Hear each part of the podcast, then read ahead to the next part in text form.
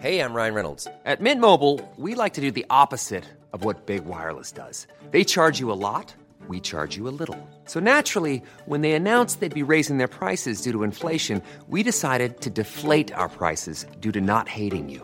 That's right. We're cutting the price of Mint Unlimited from $30 a month to just $15 a month. Give it a try at mintmobile.com slash switch. $45 upfront for three months plus taxes and fees. Promo rate for new customers for limited time. Unlimited more than 40 gigabytes per month. Slows. Full terms at mintmobile.com.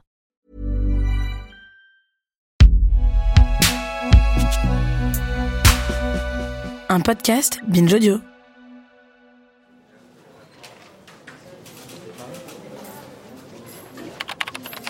Madame, vous avez souhaité avoir des informations concernant l'enfant Christine, née le 8 août 73, que vous avez confié au service de l'aide sociale à l'enfance en 75. Ainsi qu'il était précisé dans le procès verbal lors de la remise de l'enfant, son immatriculation en tant que pupille de l'État lui permettait de bénéficier d'un placement en vue d'adoption. C'est ainsi que du fait de son jeune âge, Christine a été adoptée plénièrement par une famille. Les textes en vigueur en matière d'adoption ne nous permettent pas de vous communiquer ses coordonnées. Donner ce type de renseignements sans l'assentiment de l'intéressé porterait atteinte au secret de sa vie privée et serait une faute grave. De plus, devenu majeur, il appartient maintenant à cette jeune fille de décider de connaître ou pas ses origines. Elle seule peut entreprendre ses recherches. Signé le président du Conseil général.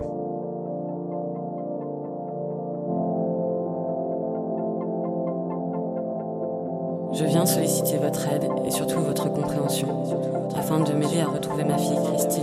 Il y avait la lettre donc de ma maman qui disait clairement les choses, hein, qui disait qu'elle m'avait attendue et puis aussi qu'elle voulait, euh, elle voulait avoir de mes nouvelles et ça depuis 93, donc ça date. Que j'ai abandonné en 1974. Donc elle continuait à chercher hein, quand même, c'est c'est ça qui me, qui me rend malade un peu, c'est de me dire que tout ce temps-là... Je n'ai euh, pas cessé de penser à la vie. Je n'ai pas cessé de penser à la vie. Je reconnais avoir fait la plus grosse bêtise de ma vie. C'est ça, si j'avais su cette histoire, bien évidemment que je, je serais allée vers ma mère beaucoup plus tôt, beaucoup plus tôt. Je reconnais avoir fait la plus grosse bêtise de ma vie. L'enfant déraciné, Pourtant, je m'étais dit, bon, tu pleures pas, euh, sois forte et tout, j'ai pas, ré- c'est pas réussi. Rien que de voir la lettre, c'était... une série de Sarah Vildeuil réalisée par Pauline Lagache. Épisode 2.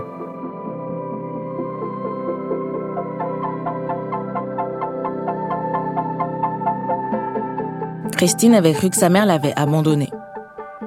Mais elle découvre que l'histoire est tout autre. Sa mère ne l'a pas abandonnée, mais a plutôt été incitée à le faire.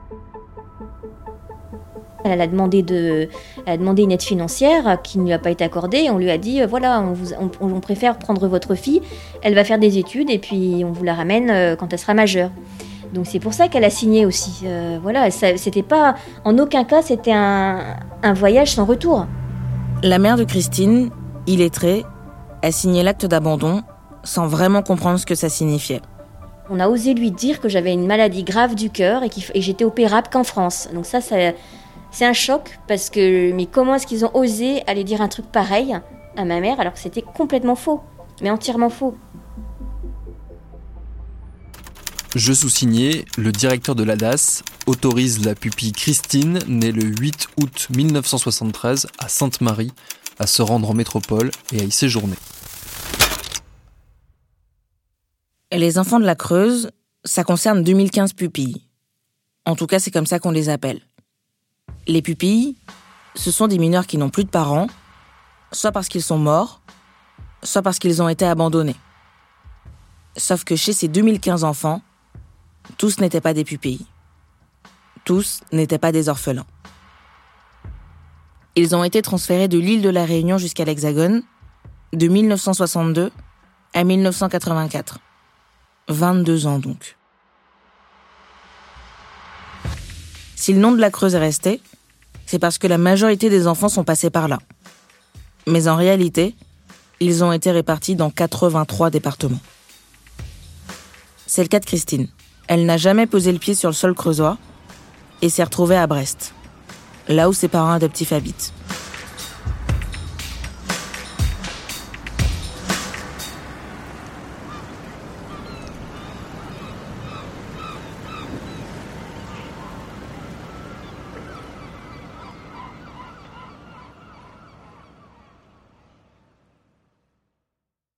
Je me suis plongée dans un rapport sorti en 2018 sur les enfants de la Creuse, pour en savoir plus sur le contexte de l'époque.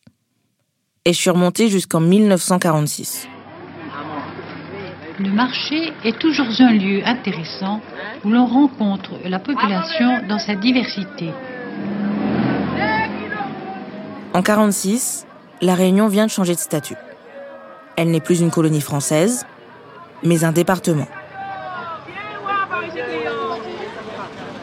Pour les Réunionnais, l'espoir est immense. Devenir un département, c'est la promesse d'une égalité avec l'Hexagone. Sauf que, bah, ça prend du temps.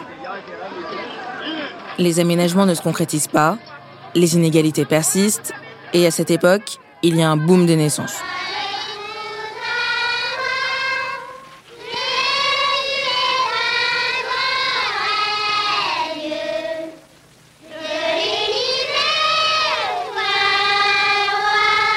La Réunion est même championne du monde de la natalité. C'est l'obsession numéro un des autorités, qui redoutent qu'il n'y ait pas assez de ressources et de travail pour tout le monde. Loin d'être vue comme une chance, la jeunesse de la population est plutôt vue comme une menace. Qu'est-ce qu'on va faire de tous ces jeunes? Les projections sont alarmistes. En 25 ans, la population pourrait doubler. Ils sont charmants, les gosses, mais comptez-les. Ceux qui sortent de cette case sont tous frères et sœurs. Vous avez eu combien d'enfants 13, que 19. Ah bon, vous ne savez pas exactement combien Mais 19, 19, mais alors 13 vivants. Mais vous m'avez dit que parmi vos élèves, Ah, il y avait des, des garçons, par exemple, Oui. probablement Oui, déjà oui. pères de famille. Sans doute, oui, parce qu'ils sont très évolués à ce point de vue-là. Ils ne sont pas évolués à d'autres points de vue, mais à ce point de vue-là, l'éducation est déjà parfaite. Trop parfaite, Trop parfaite.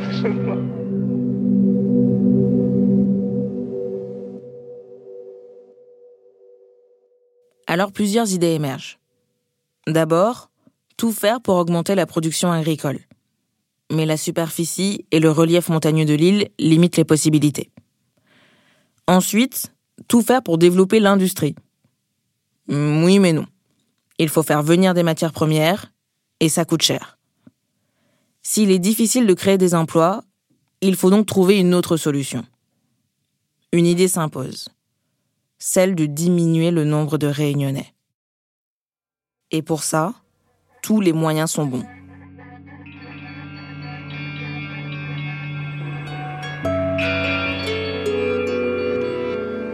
On ne peut comprendre la politique de contrôle des naissances des années 1960-1970 dans les départements d'outre-mer si on ne tient pas compte de la longue histoire de la gestion du ventre des femmes dans les colonies esclavagistes et post-esclavagistes, si on n'aborde pas les politiques de l'État, du capital et du patriarcat, et les liens qui existent entre administration de la reproduction, migration et force de travail.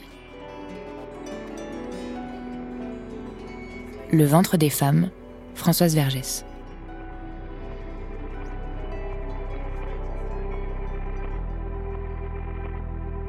Alors que des femmes viennent à la clinique de Saint-Benoît à La Réunion pour des interventions médicales bénignes, elles sont des milliers à subir des avortements sans leur consentement. Certaines ressortent même stérilisées. En 70, le scandale éclate, dans une France où l'avortement est encore interdit. Dans le même temps, les services de l'État font un autre constat. D'un côté, on a des territoires qui se désertifient dans l'Hexagone, surtout dans les campagnes. On manque de main-d'œuvre et la population est vieillissante. De l'autre, on a une population réunionnaise en surnombre, avec des jeunes qui ne peuvent pas tous travailler et où la concurrence est rude. L'équation paraît donc simple. Pourquoi ne pas faire un transfert de population? Puisque c'est la France des deux côtés. Quel est le problème après tout? Encore mieux, pour réguler la population, pourquoi ne pas envoyer des enfants vers l'Hexagone?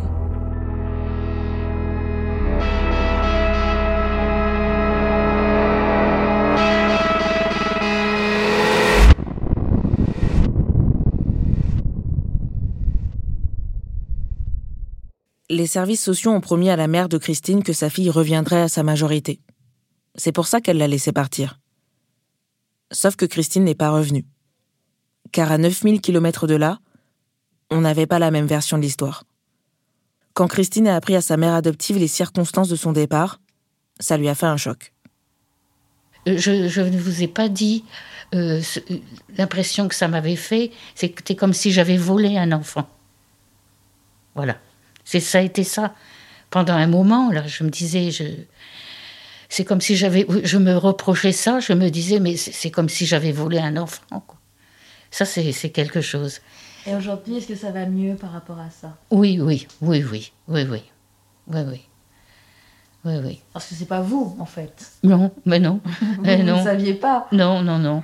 Mais c'est vrai que ça. Il y a ce, ce côté-là qui fait que. Oh. ne pouvait pas savoir. Hein, ben voilà. Mm. Elle n'est pas la seule de, parents d'enfants dits de la Creuse qui ont réagi comme ça. Qui se sont dit, d'ailleurs, on a vu des témoignages à la télé où des, parents disaient la même chose que ma maman.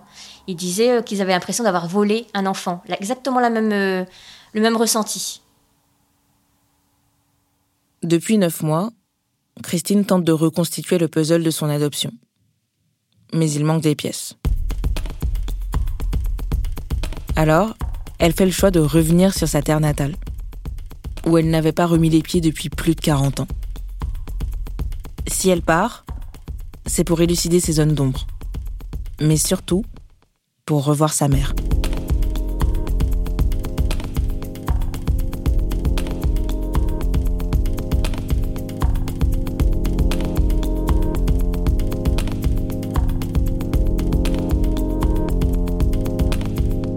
J'ai vraiment hâte. Ça fait un moment que j'y pense. Et puis, euh, bon, avec ce histoire de Covid, c'est vrai qu'on n'a pas été aidé euh, du tout.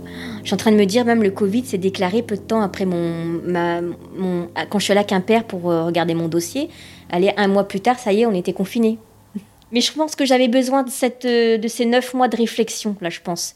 Je pense que j'avais besoin, j'aurais jamais pu partir tout de suite à la réunion comme ça sur, le, sur un moment d'impulsivité. Je pense que ça aurait été la catastrophe. Il faut avoir du recul.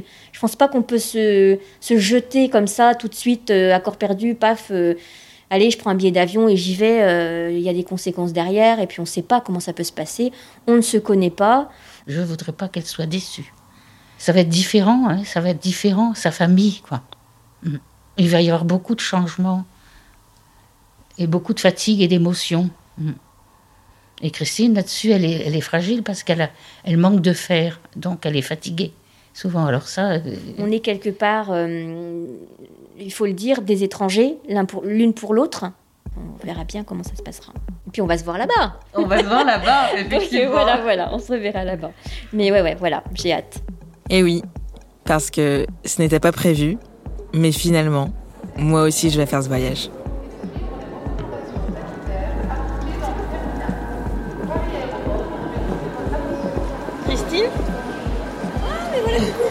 Tu vas